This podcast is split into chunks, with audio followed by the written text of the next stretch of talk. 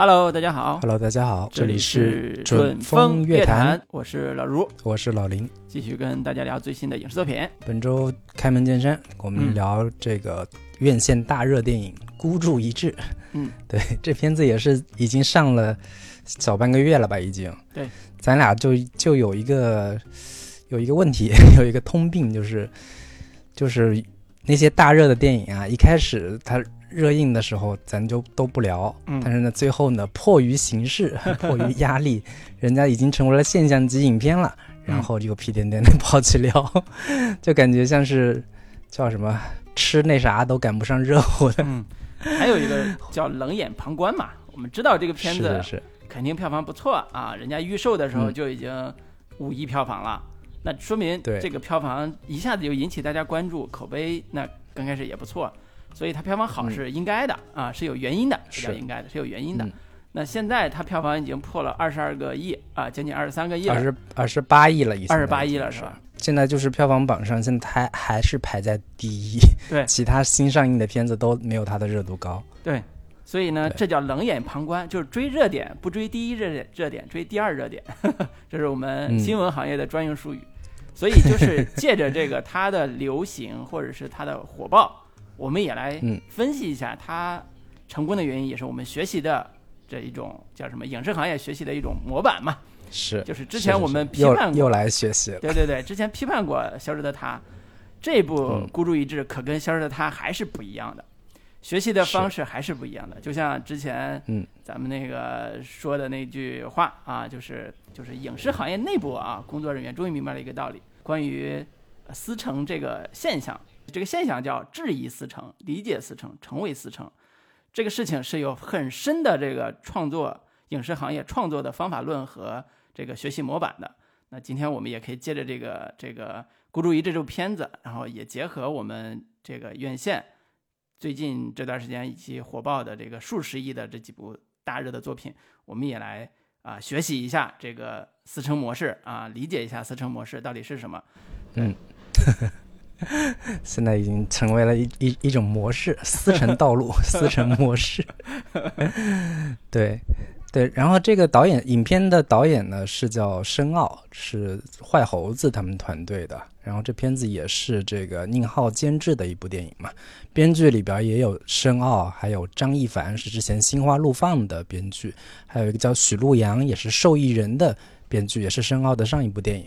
然后主演方面呢，包括有张艺兴、金晨、咏梅、王传君、王大陆、周也以及邓萃雯。然后之前邓萃雯我一直我看完之后说邓萃雯在哪儿呢？我怎么没看见呢？结果发现是王大陆的母亲，完全没有认出来。那口碑方面，豆瓣目前是六点九分，呃，算是中等的一个评分吧。票房刚才也说了，二十八亿，直接已经是奔着三十多亿去了，不知道能不能打破这个这个、呃消失的他的这样的一个票房成绩吧。嗯，对，大概是这样的一些影片的情况。这也是一部反诈题材，缅北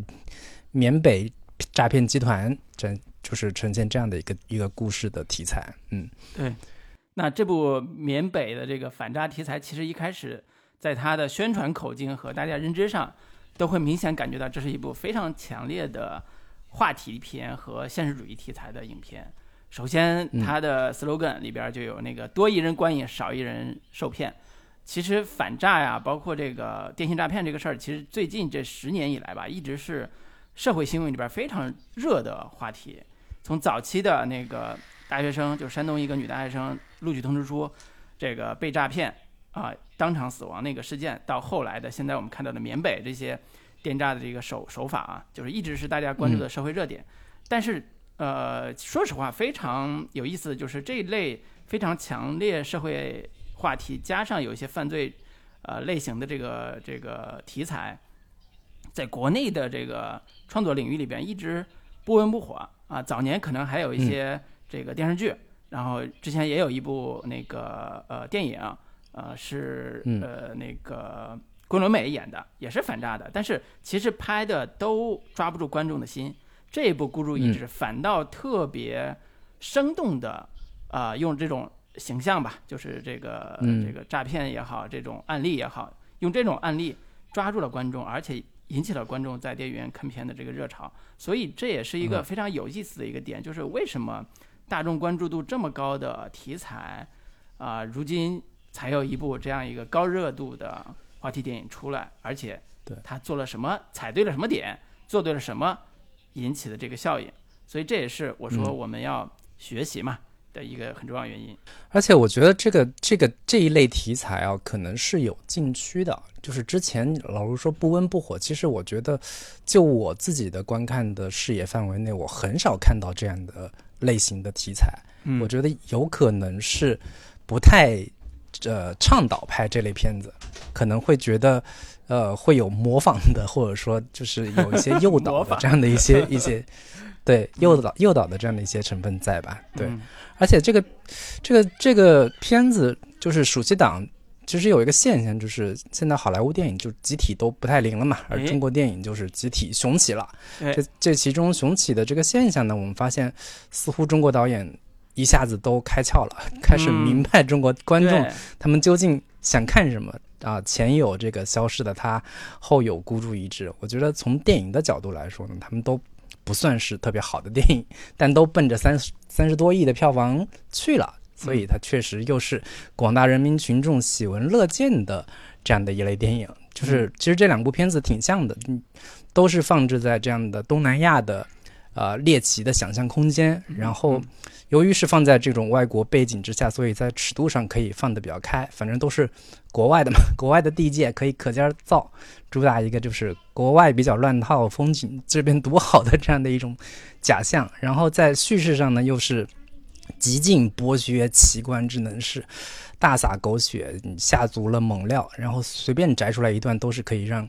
让放在这个抖音上配文字或者配语音解说的，吸引大家的这种好奇的目光。嗯，所以从这个意义上来说，这两部电影都是非常懂营销的。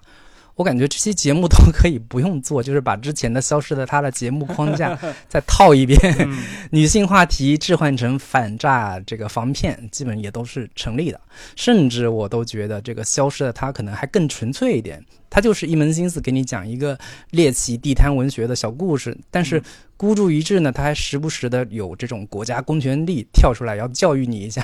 然后最后来一下，现在好了，咱们现在国家重拳出击了，那都是以前的事儿了。对，就是从这个意义上来来说，我可能觉得这个消失的他要比孤注一掷更。更让我觉得它更纯粹、更 更简单一点。更像电影。我不知道老卢对老卢是什么样的一个感受。我我我觉得你这个说法有点有点着我。就是当然啊，好多人就说《孤注一掷》这部电影，它是一部好的叫反诈宣传片，但是它不是电影啊。有一种说法是这样的，这个说法呢，跟你刚才说这个逻辑呢有一点像，就是作为一个娱乐性的作品，在这个娱乐性上，作为电影的娱乐性上。呃，明显的消失的他要比孤注一掷更更像电影啊，更像电影。但是呢，作为观众来讲，观众可不这么觉得。观众觉得，我看完孤注一掷之后，我大受教育，内心大受震撼，我的灵魂大受冲击。然后我终于明白了，原来国家反复让我下载反诈 APP 是有真正的良苦用心的。是真的觉得我有可能被骗，然后有这么多被骗的案例。你看一个个电影里边，一个个骗的家破人亡，然后跳楼自杀的，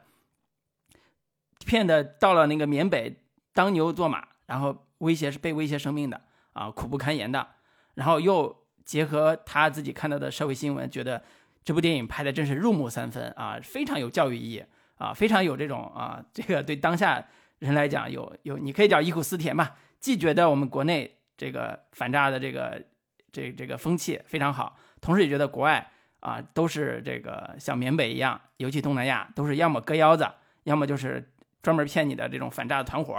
啊，就是一一片那个罪恶之地，歹徒。所以这种强烈的爱国情绪就激发出来，在看孤注一掷的时候激发出来这种情绪。我觉得这个从这个意义上来讲，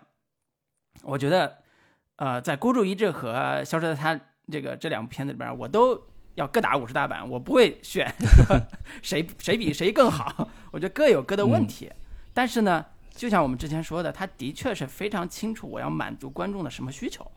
所以这两部片子在啊创作意义上来讲，非常鲜旗帜鲜明地表达了文艺为谁服务的目的，为为谁服务的这个这个旗帜啊。那是呃，消失的他就是高举文艺为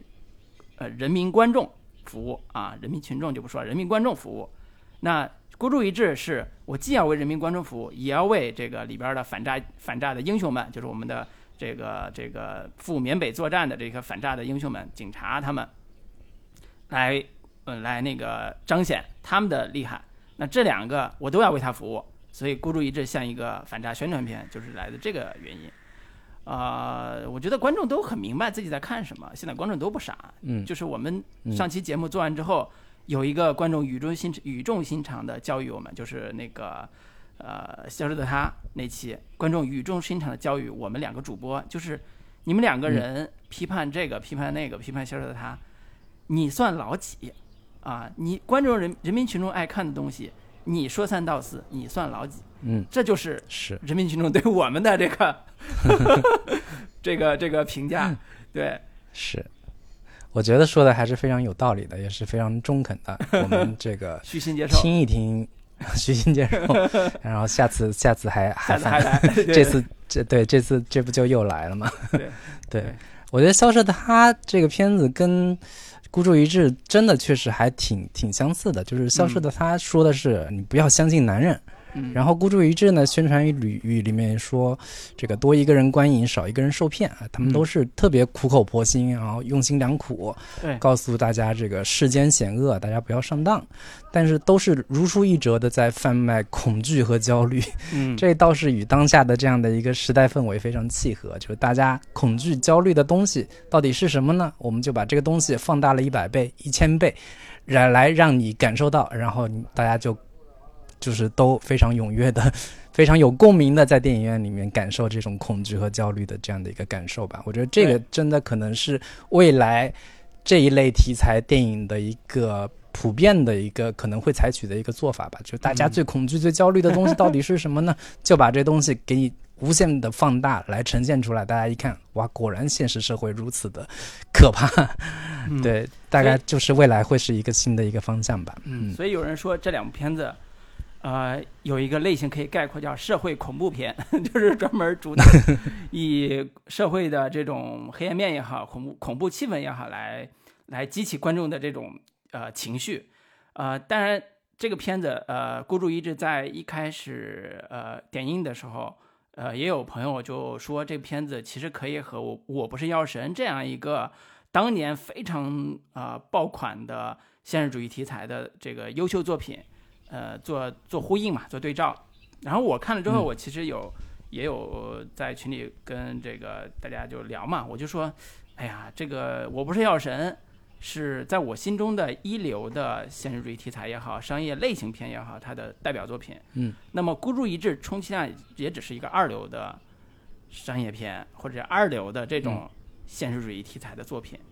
啊、那一流和二流到之间到底什么什么评判标准？到底为什么它是二流的？我觉得这个问题也是值得我们今天在这儿好好探讨的。就为什么我咱俩啊，就你说看不上吧，当然是有看不上这个《孤注一掷》和《消失在她》这个地方的。我们也承认这两部片在商业上是非常成功的，但同时它跟我不是药神这种现实主义题材比，还是有非常大的差距的。那差距到底在哪儿？它到底呃是创作审美上的差距，还是表达方式的差距，还是对于故事的呃这种塑造也好，或者对故事的这种理解能力也好，对人物的理解能力也好的差距，这些其实也嗯是我们本行嘛，对我们也可以聊一聊。是，对。首先，我就是觉得所谓的现实题材这个说法，我本身就不太认可。就是嗯我都不认为《消失的她》或者说《孤注一掷》他们是现实题材作品。我觉得它不是，它不能算是现实题材，或者说我们对于现实主义的这样的一个定义本身放在这两个电影里边，它就不成立。就是他们可能更像是所谓的话题作品，或者说热搜话题作品。就是你你你你不能把它放置在一个现实题材或者说限制现实主义的这样的一个范围或者维度去考量他的故事，他们只是抓住了所谓看起来有一些现实质、现实感的现实基础的一些话题点，并且把这种话题点无限的提炼出来，然后放大出来，呈现在电影里边。但它具体跟现实有多大的联系？具体它跟现实的这样的一个关联度有多高？因为它本身就是一个非常类型化的一个作品，本身类型化的作品就意味着它跟现实题材或者说现实主义的这样的一个一个标准是比较。违和的，它并它并不能把它放置在现实主义或者是现实题材这样的一个范围里边去讨论，所以我我我本就我自己的一个标准来说，它他们都不能算是现实题材作品，只不过是有一些现实话题。嗯，我觉得你这个说法非常好，我就我就补充一句，就是在我的评判标准里边，《消失的他》肯定不是现实主义作品，这就直接排除了。但是《孤注一掷》是特别像现实主义作品的一一类一类作品。呃，它有非常，就像你说的，它有非常强的现实的案例和元素，故事元素。嗯，比如说受骗的这些人，取自，比如说，呃，导演他们创作上就说我们取自上万个真实案例，对吧？然后我们把这些真实案例挑选个类型，既有模特被骗的，也有这个高级的这个工程师、程序员被骗的，还有这个就是呃其他的就是大学生被骗的案例都血淋淋的，都是我们从现实中挑选出来的。那我们的故事。也是表现他们被骗，他们进入那个反诈，就是那个缅北的这个诈骗团伙然后怎么又被解救？解救过程中，我们又这个我方警警我我国警方又尽了哪些努力，把他们这些坏人绳之以法？这过程看起来也是我们新闻上看到的这个这个这个故事。为什么你把它不列为现实主义作品？你看多现实啊，对不对？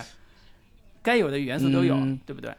对，就是我我。我看孤注一掷的感觉啊，很像看人皮客栈，你明白吗？就是你能觉得人皮客栈是一部现实题材作品吗？它就是把你把你现实当中的某一类恐惧，或者说大众内心中的某某一些恐惧的想象。当然了，我看了一些就是呃真实的社会新闻的呃案例基础之后，我并不觉得它它完全是一种。一种想象啊，但是我觉得它整个影片的气质，或者说它传递给我的这样的一个呃印象，或者说观感，就很像是人皮客栈。它就是把一种呃充满猎奇性的想象性的东西，用一种非常奇观式的表达方式来呈现。给你满足大众的某一种呃猎奇性的想象，这种猎奇想象，当你在看完之后，你会你会发现，哦，果然是如此，跟我原先想象的，呃，完全一样，甚至比我想象的还要糟糕，还要可怕，还要阴森恐怖，然后来获得某在结束的时候给你获得某种安全安全感的，就是用国家权力重拳出击的这样一个方式来给你最后实现某种安全。安全落地的这样的一个感觉，就是这种类型的故事是很难被我称之为是一个现实题材作品的，而且本身它这个题材看起来像是现实题材题材，但是它本身是足够安全的，绝对安全的。它不像是那个《我不是药神》这类电影，它其实是有一些对于呃现行体制也好，或者说现行的就是医药行业有一些。揭露，甚至是有一些批判，嗯，他他他是他的这种现实题材是需要有一定的勇气存在的，但是在这个呃孤注一掷来来说，我觉得它是一个绝对安全的一个现实题材作品，这个可能是也是我的一种评判标准和维度。对我同意你说的这个点，就是它是现实题材，但是它不是现实主义创作的这个题材啊，这个区别其实非常明显，就是。呃，孤注一掷是用很多现实的案例来包装成一个故事，但是它是一个类型片故事。这个类型片故事，其实你你用的是一个呃惊悚片或者是一个人皮客栈这种，啊叫恐怖片这种模式来来来阐释它。我更用一种简单的逻辑去阐释它，就是犯罪片。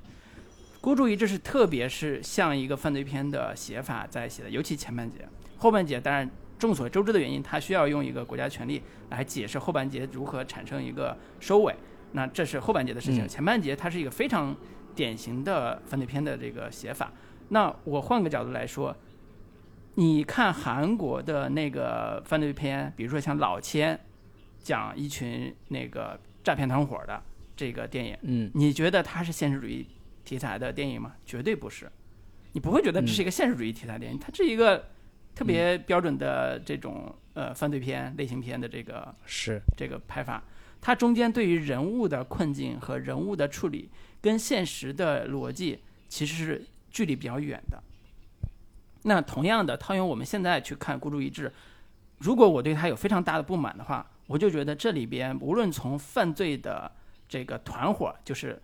呃孙杨还有王传君两演演的大小王这两个反派，还是这个被骗的，无论是那个潘生还是那个模特，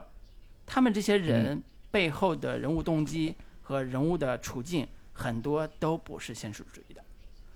这些人物处境的不是现实主义的写法，其实你就很难真正的把它放到一个所谓现实主义题材这个角度去去理解它。所以观众后边很多吐槽的嘛，说哎呀，这大小王怎么突然莫名其妙的就变好了啊？然后就感觉 一开始凶神恶煞的，怎么后边又感觉像一个好人了？就这些无法解释的东西，都说明了它本身就不是一个现实主义作品。它本身就不是一个让你理解的、能够认同的，像《我不是药神》这样一个对人的处境、人的困境、人的选择有足够的现实主义理解的现现实的理解和现实的逻辑能理解了的这个这个情况，所以这就是类型片，这就是非常典型的犯罪类型片。但是诡异的就是这里边的人被骗的这三个人：大学生、模特、程序员，都是好人，都是被骗者。这就是让犯罪类型片这个结构有点瓦解的原因，就是，哎，犯罪类型片那些人都是主动去骗人，或者是至，即便是被动的，但是很快的参与到犯罪团伙里边，成为里边非常重要的一员，然后去怎么去制造一个精心的骗局，然后把别人骗走，啊，那为什么这三个人是被骗的？我还是把它叫犯罪类型片。其实，嗯。这也是我涉及到我对这个片子特别不满的另外一点，就是他对于被骗人的这个心理和被骗人的人性的挖掘是极其肤浅的。比如说潘生，你一个这么好的技术人员，你被骗了，是可以理解，你也反抗了，可以理解。但是我看到的，无论是现实的大量的资料，还是我这个片子出来之后引起的很多争议，都显而易见的表明，很多诈骗团伙，很多诈骗里边的诈骗分子，他不是被骗去的，他就是想去挣钱的。只是因为进去之后发现，我操，挣钱太难了，被人打，被人关，然后还挣不着钱，还被人这个这个里边的管理也非常的粗暴。他觉得我在这儿骗不了别人钱，那我就想走，结果也走不了啊。这时候他才想起来，我应该去求救，我应该去求援，然后怎么去怎么去跑出来。人性的复杂性在这部电影里边其实是非常粗浅而是单薄的。对对对，你你。就是刚刚老师提到了像潘生这样的一个角色，就是张艺兴演的一个角色，你完全感受不到说他被骗进这个犯罪团伙里边之后，他是经历过什么样的人性挣扎。当他发现我要去骗人，我我我可能要成为他们的帮凶的时候，并且我也真的成了他们的帮凶的时候，我在面临人性上的挣扎，我我我我。可能要面对是背后要被骗得妻离子散、家破人亡的这样的一些人的时候，我我是一个什么样的态度，并且我在这样的一个过程当中，我经历过什么样的一个变化，其实在这个影片里面是完全都没有呈现出来的。他这个角色就会让人觉得很奇怪，就是他一面似乎看上去以他的技术、以他的各方面的这样的一个才华在这里面做得非常好，但同时他又一心想要离开。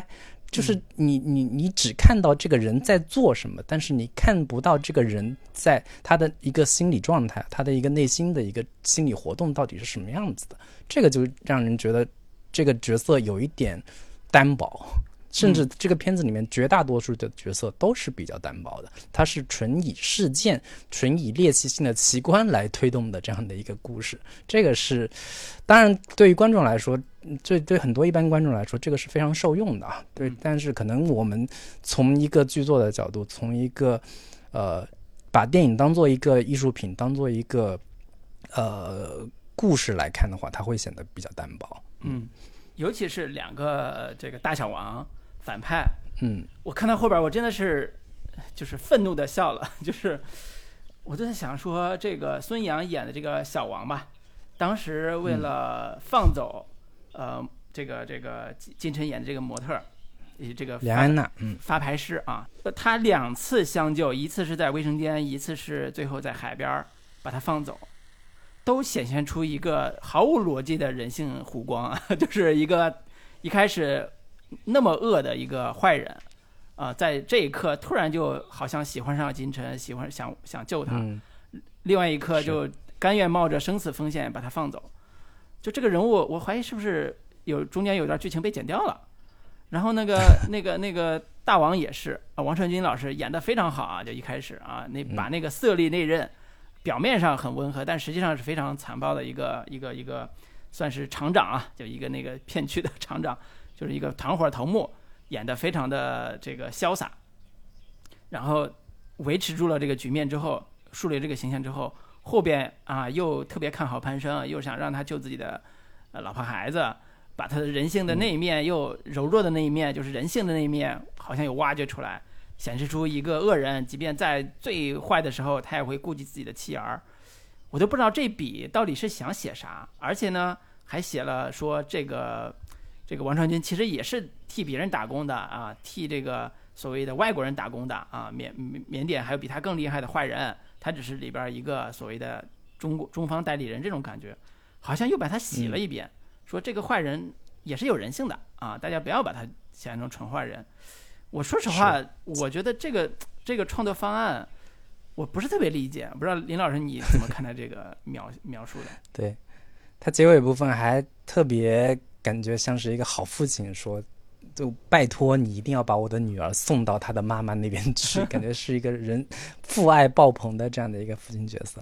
我其实，在看的时候，我觉得这个片子非常的。割裂或者说非常的撕裂，就整个影片是两种元素在相互撕扯和对抗的这样的一个感觉，就是，呃，它特别像一部那种早年间的二流三流的港产警匪片的这样的一个套路和人物设定啊，就是，呃，不管是好莱坞也好，还是香港电影也好，它有一个类型传统叫侠盗片，就是。我们经常看到像什么《十二怒汉》呀，或者说其他的像什么那个《英雄本色》这一类电影，往往把这种黑帮人物或者说是反派人物，或者说盗匪、盗匪、盗贼这样的一些角色当做主角来写，他们身上存在的各种各样的有情有义的，或者说在尽管做的事情是灰色的、黑色的、有污点的，但是他们在人格魅力上，他们在精神道德层面上是有。高尚的，或者说有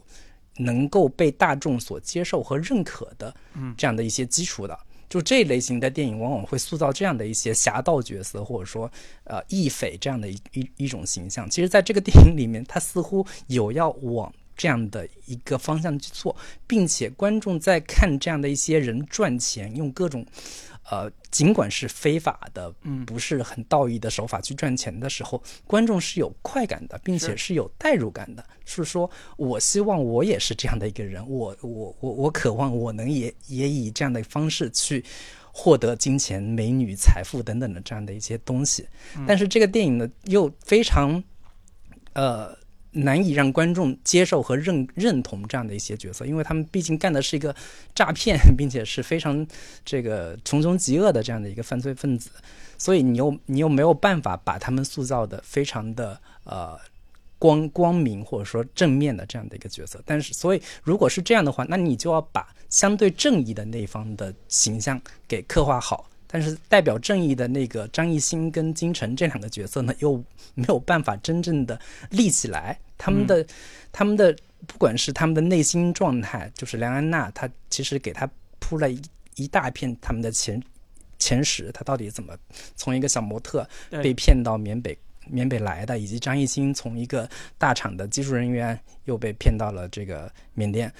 但是这样的一些他们的前史背景也好，以及他们所呃，身怀的这样的一个技能、技技能点也好，也都没有办法让观众非常认同和认可这两个角色。然后，包括咏梅老师演的我们的这个呃正义的力量、铁拳出击的这样的一个形象，又没有也没有办法真正让观众去认可这样的一个呃代表国家力量、代表意识形态色彩的这样的一些角色，因为他们。太过于符号性了，或者说太过于有一种，呃，就是政治力量在里边儿，所以在这电影里边呢，这三方势力其实最有魅力的应该是王传君以及孙杨这这这一批的角色，但是他们又是一个反派力量，对。没有办法完全让观众认同起来，所以这整个电影就会让让人觉得几方势力在相互撕扯，似乎王传君和孙杨他们看起来更有魅力一些，但是观众又没有办没有真的没有办法真的可以认同这样的这样的。这这这一股势，力。因为他们这整个电影的利益 是要让观众去去去警惕，或者说嗯。去憎憎恶这样的一些人的行为的，所以也就造成了这整个整个电影看下来，就是刚刚老卢提到的这样的一个问题，就是最后编剧似乎有点黔驴技穷了，在结在结尾的部分把这两个角色，呃，就忽然。在一个好好的犯罪电影里面，反诈片里面，怎么忽然琼瑶了起来？忽然忽然言情了起来，让让这个人物的逻辑非常的古怪，或者说难以成立。我觉得可能是背后有这样的一部分原因吧。嗯，对其实你说的这个故事是按照核心事件来围绕写的，我觉得是你说的是非常对的。比如说这故事，其实你仔细想一想，它是一个这几个人的关系是围绕一个核心事件来写。这个核心事件是是什么事件？就是王大陆演那个阿天被骗这个事情来写的，以他为主。你看一下这个故事的最高潮的部分，就是阿天下了那个网赌的 APP，然后卖了八百万的房子，要要要要入局。结果呢，这个呃安娜，呃作为一个美女荷官在线发牌，就把他骗骗进来。然后呢，安娜只要挣了这笔钱，她就能如愿的就是脱身。然后呢，呃潘生呢就在这过程里边提供技术服务、基础支持，然后跟安娜之间又产生了这个情感联系。同时呢，这个骗局最终以阿天最终自杀和这个王传君他们开香槟庆祝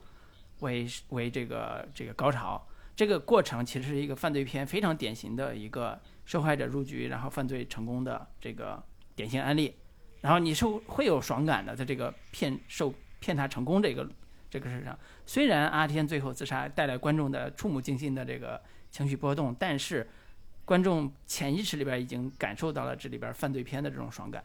所以我觉得这个部分其实是、呃叫也不叫导演藏私货吧，而是导演非常了解我怎么满足观众的这套情绪逻辑。然后最后主旋律收尾，那是中国国情嘛，我我国国情就如此，你不可能是这个只是说你是最后字幕出现啊，这伙人被抓，还是说以一个更强的人物形象啊，就是那个嗯梅老师啊演的一个人物形象出现，那是另外一种不同的叙事策略。所以从这个角度来说，这个片子啊、我不满的地方，就像你说的，它有三层的撕裂，同时还有就是对于这里边的像安娜这种人物和这里边的嗯。这个布局的这些人物的关系，呃，连基本的故事的人物逻辑链接都没有做好的时候，我是尤其不满的。我甚至我都在想一种可能性，就是我在看到那个，嗯，就是那个二呃老二，就是那个小王，孙杨演那个角色，他跟安娜的关系为什么要救安娜？为什么最后放她走？有可能是前史里边儿，就是安娜在嗯深圳吧，他们在那儿去招募她的时候，有可能安娜跟孙杨就已经对他们将来要做的事情是知情的。安娜知道我要去缅北，去在线荷官，就是在线发牌去挣钱，但是她可能没有那么深的了解这背后到底是什么，她只是觉得说我我只要去在线发牌，我就能挣大钱，那我我可以去我呃，去去做人性的这个诱惑嘛，我就愿意去挣这个钱。那那那，但是没想到，我觉得你你这都想多了，完完全 完全没有没有这这这这种前史的事，就是你从反正至少从这个电影里面是完全看不到的。我觉得以这个导演以及他们的整个主创团队，我我觉得这个整个电影有一种很强的直男的直男的色彩在里边啊，包括什么性感荷官。在线发牌的呢，这嗯这样的一些东西，我觉得从他们的理解来说，这个故事逻辑就没有必要交代的那么清楚，因为金晨作为一个性感美女 这样的一个符号放在这个电影里边儿，它就是主创天然的认为就不需要这些逻辑，谁看到金晨不会动心？谁不喜欢他呀？甚至包括王传君老师忽然就说：“你你跪下。”你你观直男观众都明白他他到底想要干嘛？对。然后包括这个这个这个孙杨，你为什么他会喜欢金城？张艺兴为什么会喜欢金城？还用解释吗？这么漂亮的模特美女，谁不喜欢？对，他背后隐含的这个逻辑其实就是这个逻辑。对，甚至包括这个王大陆这个角色，其实这个这个片子里面，我最最不最不认可或者说最觉得遗憾的地方，就是王大陆这个部分其实是比较拉胯的。就是，嗯，咏梅老师时不时的忽然一脸义正辞严的，非常代表国家正义形象的这个角色出现呢，我觉得也可以理解。毕竟你没有这部分的这个国家倡导的这样的一个主流意识形态来给你保驾护航、反诈 APP 什么这类东西，你这这个电影的尺度你是没有办法放得这么开的。我觉得这都可以理解和接受，但是。呃，这个王大陆演的这个阿天的这部分角色，以及周也这个部分，他们两个的情感和，就是把他们作为受害者、受骗者的典型案例放置在这个电影里边，其实是非常没有说服力的。首先，王大陆这个富二代形象呢，就就不多说了，就是。那么多普通大众被骗的这个家破人亡、妻离子散的这样的一些故事，你偏偏要找一个富二代来作为典型案例来呈现。其次呢，就是王大陆演的这个角色，他到底是怎么一步一步被骗的这么惨的这样的一个过程，其实呈现的是非常粗糙的。就是他就是收到了一个性感荷官在线发牌这样的一个短信，然后就沉迷进去了，就是立马他完全不。不表现说他是怎么一点点呃被诱骗进去的，然后怎么着就是成了一个成成瘾的这样的一个一个有点病态的这样的一个状态，他就直接呈现他疯狂歇斯底里，像一个吸毒毒瘾要犯了的这样的一个一个一个人一样，直接就呈现这样的一一种结果。但但是他他是如何怎么一步一步陷入其中的，他完全没有交代。就是跟前面的逻辑也也类似，就是有精神存在 这么一个这个什么什么什么八号这个客服，他能他他每天跟你聊天，就感觉有点有就有美女跟美美女聊天的这样的一个感觉，他就完全就沉迷进去了。我觉得从这个意义来说，它的警示作用或者说警示意义，在这王大陆这个角色身上是完全体现不出来的，因为他所谓的反诈这样的一个主题，观众。其实应该看到更细致入微的，从王大陆这样的一个心理切入，他怎么让你从一个普通的富二代大学生，一点点成了一个毒瘾患者，赌博的赌啊，嗯，呃，并且完全被被被套牢，然后无法自拔，搞得家破人亡，想要。还要最终跳楼这样的一个结结果到底是怎么形成的？其实，在这个电影里边是呈现的非常不充分的。这个是我觉得这个电影做的特别不好的一个地方。嗯，怎么你还想看这个安娜老师什么裸聊让阿天看吗？这个你要求太过分啊。你作为观众对吧？你这种直男要求还是有点过分的，对吧？即便真实情况可能比这更复杂。所以这里边有很多的这种像你举的这个例子里边，就逻辑上很难信服、很难相信的这个人物处境，这也导致在看的时候，其实只能把它当成一个宣传片来看。啊，家破人亡，然后呢就是妻离子散，然后就是这种宣传片，你看完之后你觉得哇，这个还是应该这个这个遵纪守法也好，或者是下反正 A P P 也好，就是注意这个防范。就是这个对于满足观众的基本的这个实用需求来讲就够了，甚至甚至这个片子啊引起争议的有很多点，就是一个是里边有对于像字幕组啊这样的一个群体的一个，就刚才你提阿天嘛，就是他们代表的字幕组这样一个群体的一些呃不正当的抹黑，这也是在电影之外吧引起的在一个很有意思一个讨论点。甚至有一个我我也很喜欢的一个字幕组，因此就发公告说，我我们以后不做字幕了，就解散了。对，解散了。对，我不知道你是怎么看这个问题。我觉得字幕组的这个问题，现在已经很久没有看什么字幕组了。对，其实其实就是性感和婚在线发牌，好像一般不太出现在正经的这个字幕组的电影里边，往往都是在在另外一些渠道的电影里边会出现的比较多。这个补充一些场外信息。嗯，对对。我们说了这一堆，嗯，从这个角度来说，好多就从字幕组这个使用，就当时有很多的这个呃影迷吧质疑导演的一个点，也是说。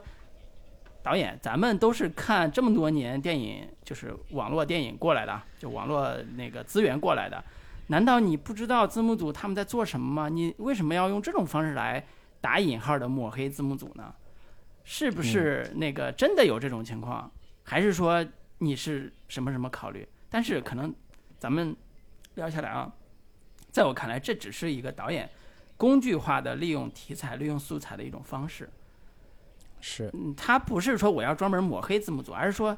这只是一个工具化的一个逻辑，我只是用这个设定，啊，我们没不带任何倾向，但是带来的影响是大家都觉得，哎呀，字幕组看来真的这个有可能是挣挣挣钱，好像挣了一些灰色收入什么的之类的，啊，导致以前这些真正为爱发电的、真正热心帮大家去翻译字幕的这些字幕组们就寒了心。就觉得我，嗯，明明为爱发电，结果呢，这部电影还污蔑我，那我干脆就不干了。你们这些喜欢看呃国外电影的，自求多福吧，就有点有点那种那种感觉。对，其实对于一般观众来说，就是字幕组，它仅仅只是这个片子里面非常。隐含的一个角色身份的这样的一个设定吧，对于一般观众而言，他们也并不关心说什么字幕组不字幕组的。我在看的这个电影的时候，我根本压根儿就没关心，或者说没在意、没注意到这样的一个呃角色的身份设定。嗯，那我觉得这个批评的声音，我们要不就收一下？你还有什么要批评的？对。差不多就就就就就这些吧，说说太多，我觉得也没有太大的意义。对对对，还是说说这个片子的优点吧。对，嗯，对对对，我也想说这个片子的优点，包括结合我们我最开始说的就是啊，四层逻辑、四层模式的这个学习，我们就结合一下来聊一聊。其实我这次这个孤注一掷，我想对标的一个二零一八年的一个作品，也是国内的一个导演韩延拍的那个《动物世界》，那个片子。其实也是以赌博为核心话题的这个故事，叫《赌博启示录》嘛，另外一个名字。二零一八年上映之后，一个漫画，对日本的漫画改编的，然后主角郑开司、李易峰主演的。呃，当时二零一八年上映之后是五亿票房，按照它的制作成本和它的这个这个所谓的影响吧，肯定当时大家都觉得肯定这个拍的也很精致，然后动作也很好，特效也很好。又又有这个大咖主演啊，就觉得票房一定会非常好，但是其实并不尽如人意。呃，对比对比《孤注一掷》这样一个也有赌博主题的这个故事来看，其实我们就发现，从二零一八年这个《动物世界》到现在二零二三年这部《孤注一掷》，其实国内的影视创作者、导演们他们已经更聪明了，更知道我怎么去抓住观众了。你比如说，你拍《动物世界》这种，你特效做的再好。你又是日本漫画改编的，你又有赌船人性的这个复杂的角力，你在赌船上又有非常强的这个跟赌神一样的这种场面，那又如何？观众看觉得跟我没关系啊，这故事激不起我的情绪啊！你你里边那些赌赌客跟我有啥关系？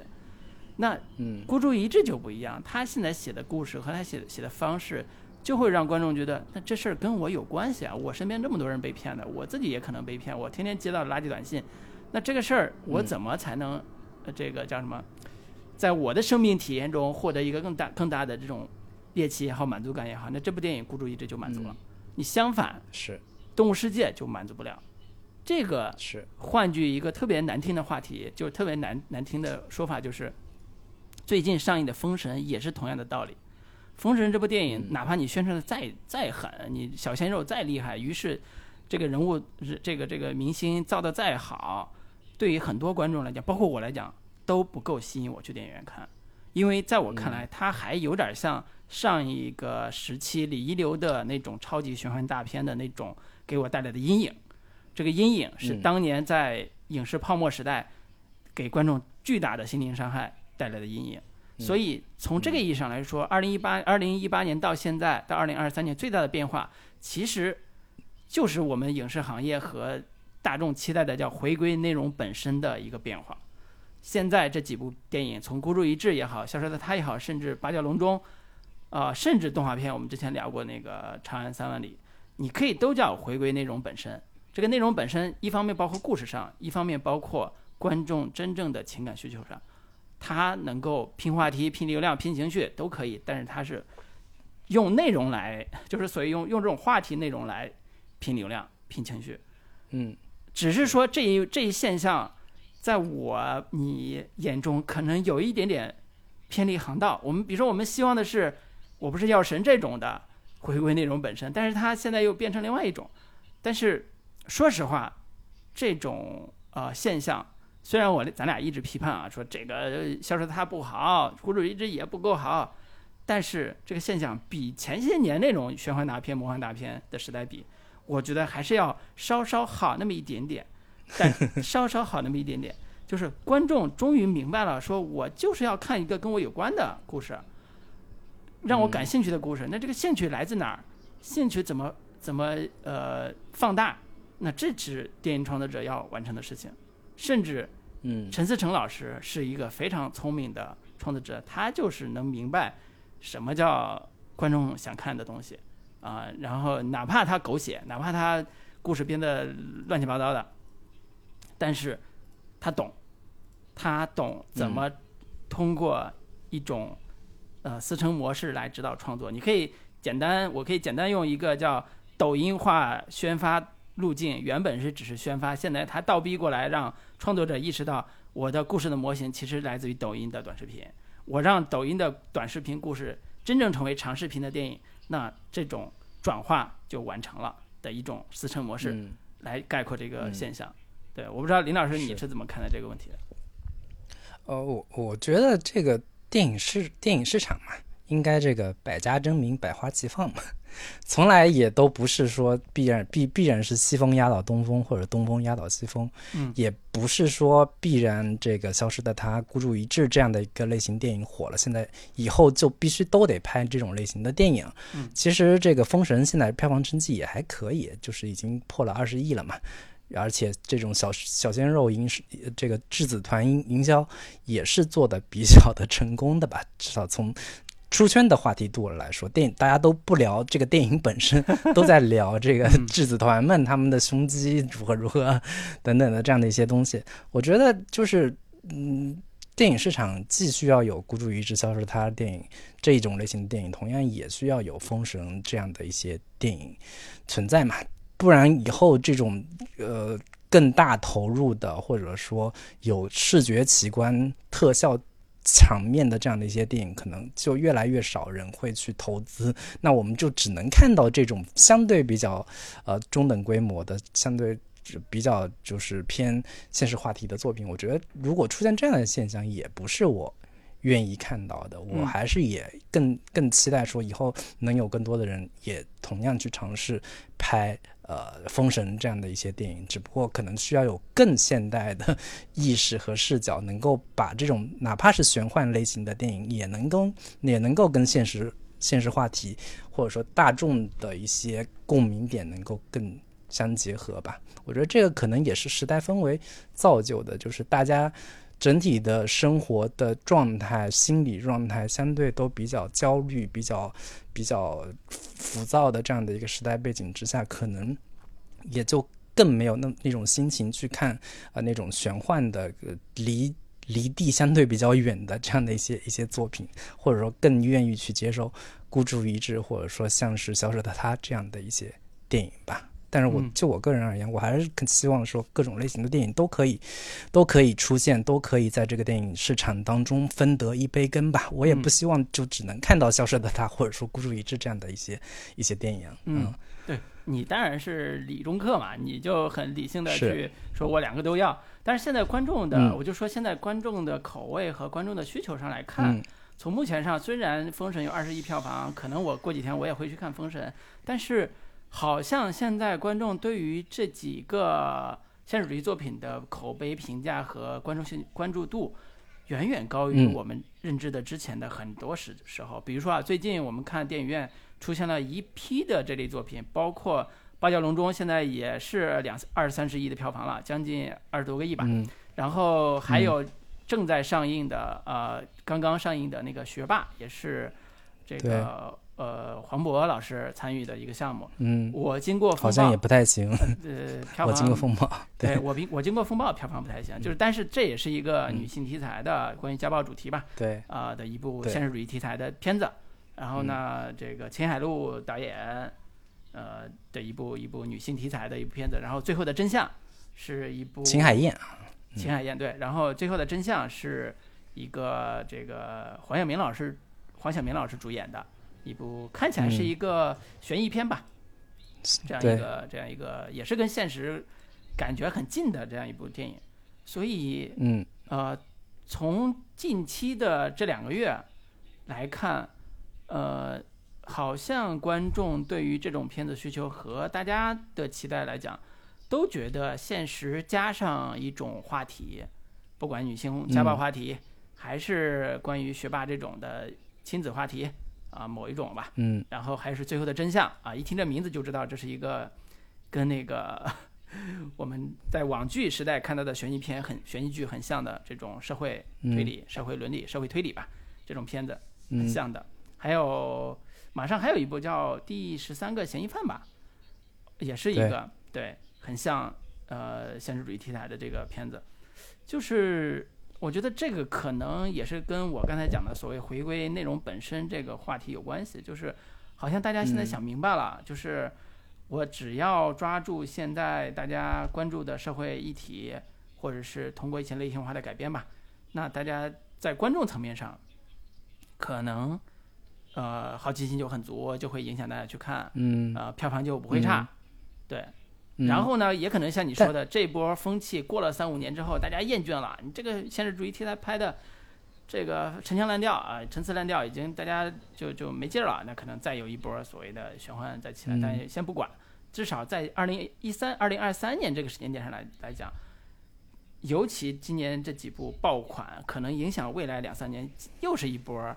在这个主题下，在这个方式下去创作的一部一些现所谓的现实主义的题材。所以我才说嗯我们要好好理解四成模式啊，总结四成模式的先进经验啊。就像你说的，嗯它为什么能够引起大家关注？为什么能够火？除了挑动大众的情绪，用恐惧、猎奇、感动、仇恨这种来挑动观众情绪，还有哪些方法论的东西可以供我们学习、借鉴和思考的？比如说，我们就从抖音开始说。咱俩是不爱刷抖音的人，但是抖音现在的用户量和它的影响力已经造成了一个直接的影响，就是它上面的关于社会事件的这个所谓的流量，就是转发量也好，或者点赞量也好，直接能够让大家意识到这个东西到底谁在关注，爱不爱看。比如说啊，那个孤注一掷在一开始它的早期宣传的时候，抖音的话题播放量已经达到一百三十亿以上，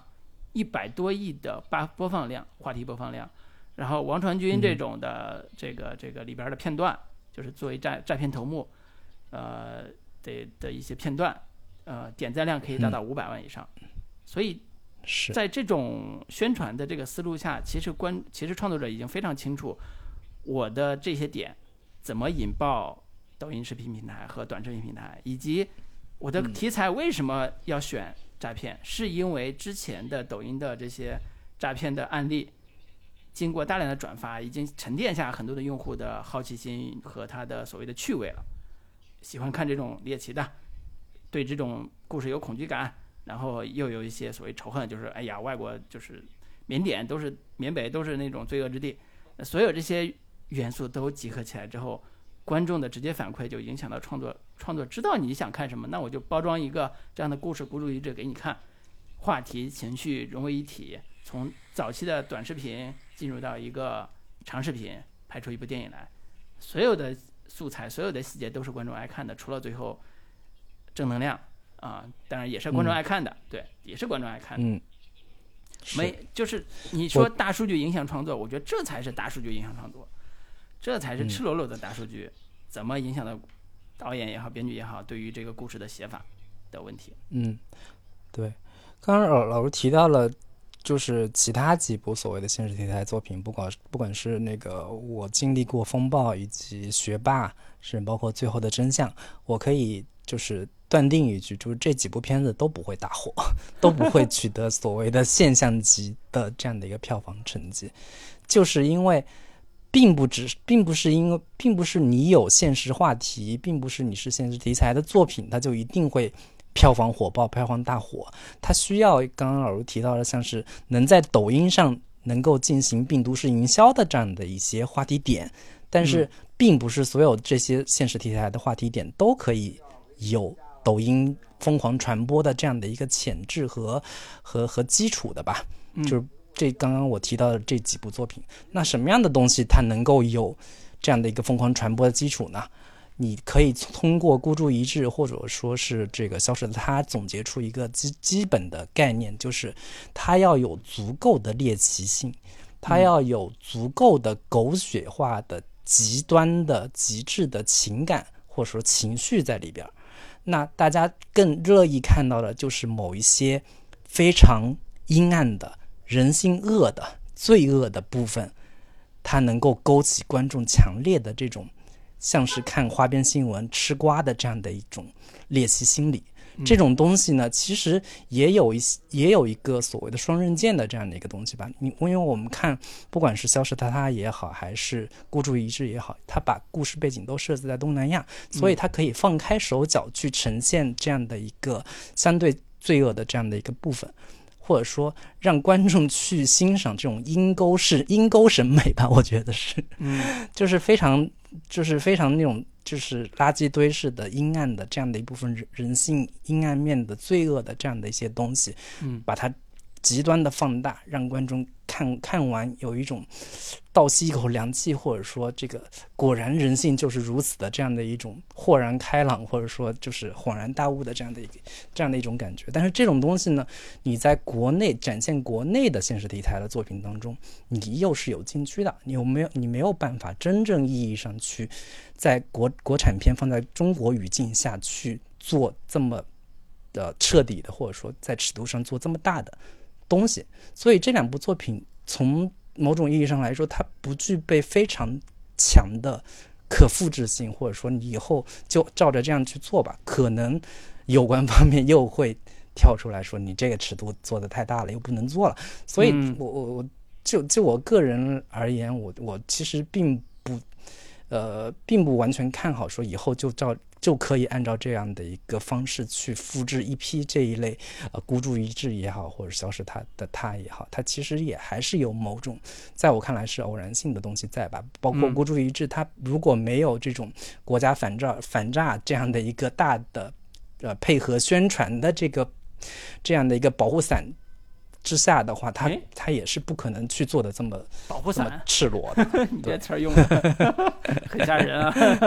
是 是，那打引号的啊。对对，打引号的保护伞啊，打引号就是是叫什么？呃，社会宣传需求啊，宣传需要。是是是是，对对对是。然后我觉得你说的很有道理，但是呢，我还是非常在这几个案几个这个咱们分析的案例中间啊，我就非常有启发点的地方就是什么？就是以前啊，我对抖音的这种。所谓的话题的这些关注度啊，其实还是不够。我我我反思一下我自己，其实是以后多杀了。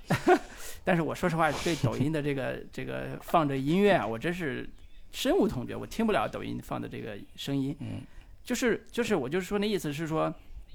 其实抖音呃的这些火爆的视频所传递出来的话题和情绪。作为一个短视频传播来讲，它充分用大数据筛选出来一个所谓的趣味和指向。这个指向其实是，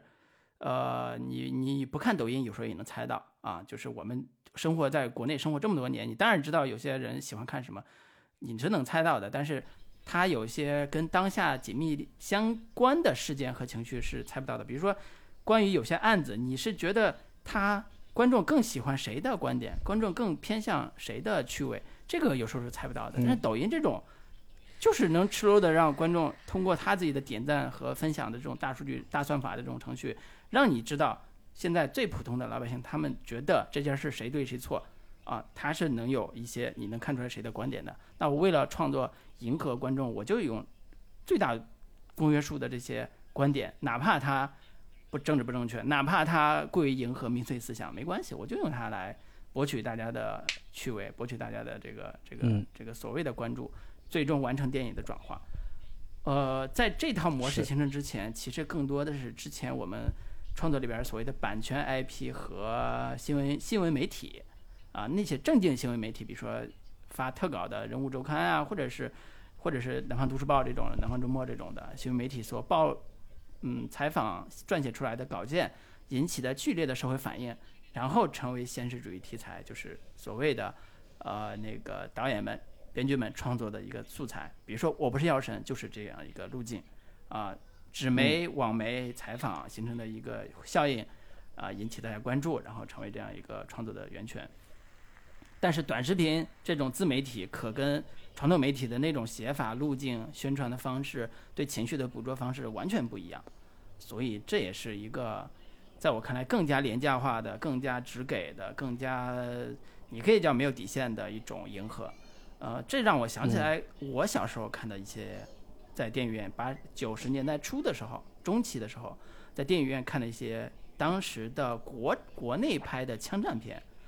我现在可能嗯记不上、记不起、记不起来非常多的名字，都是现在都已经不入流的，已经查不到的资料的那种国内的呃所谓的武侠片和枪战片。我以为是香港拍的，但是我后来发现那不是香港拍，那是国内的呃制片厂拍的。为什么？是因为在八十年代的时候，有一波香港的武侠片、动作片在国内院线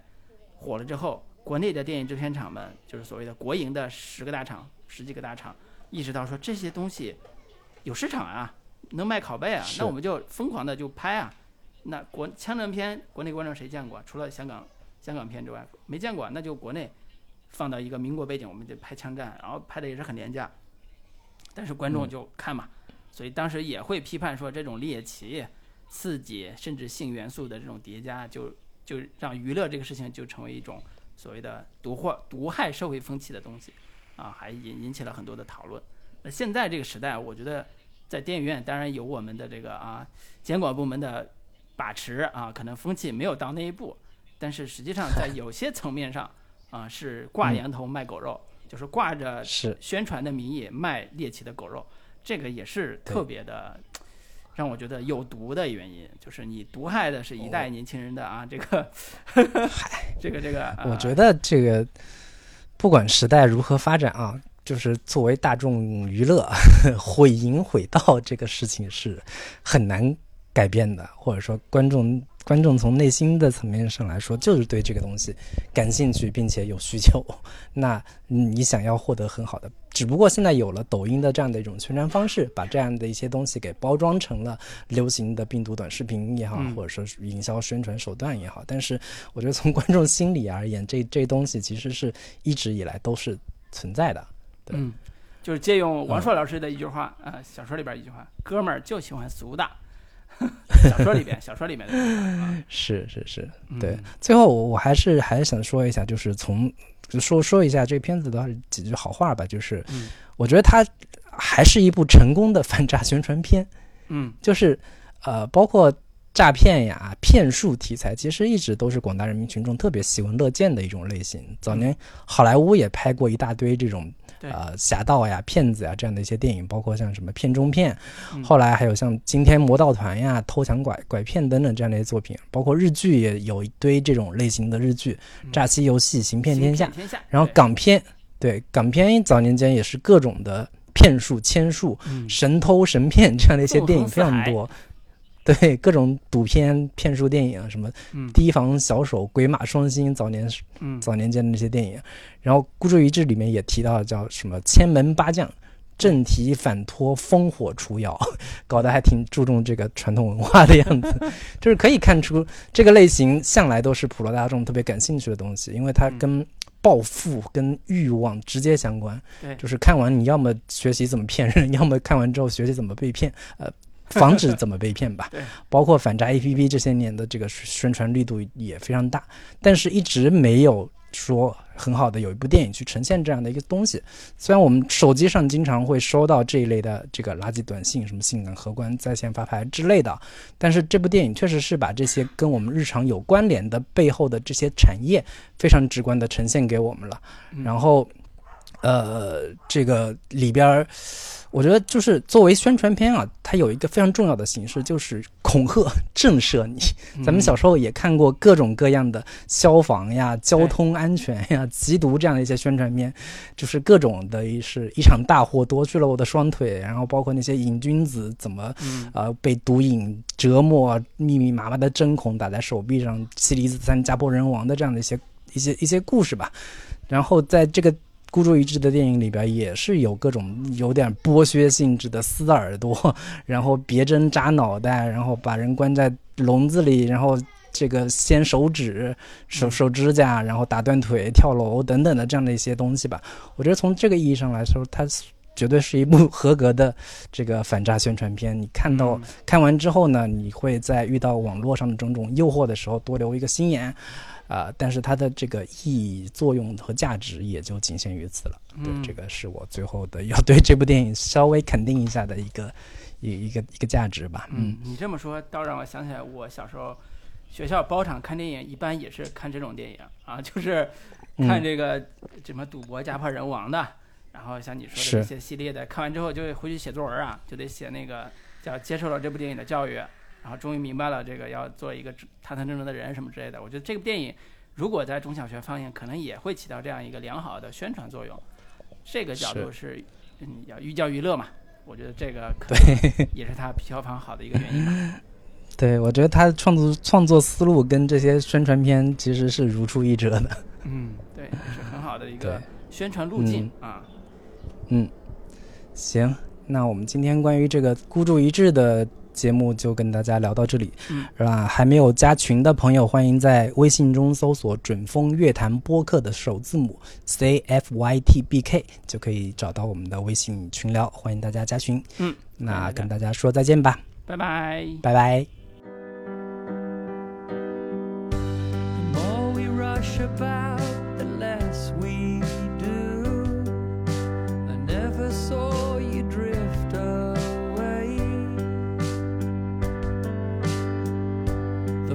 We spin around the less we move.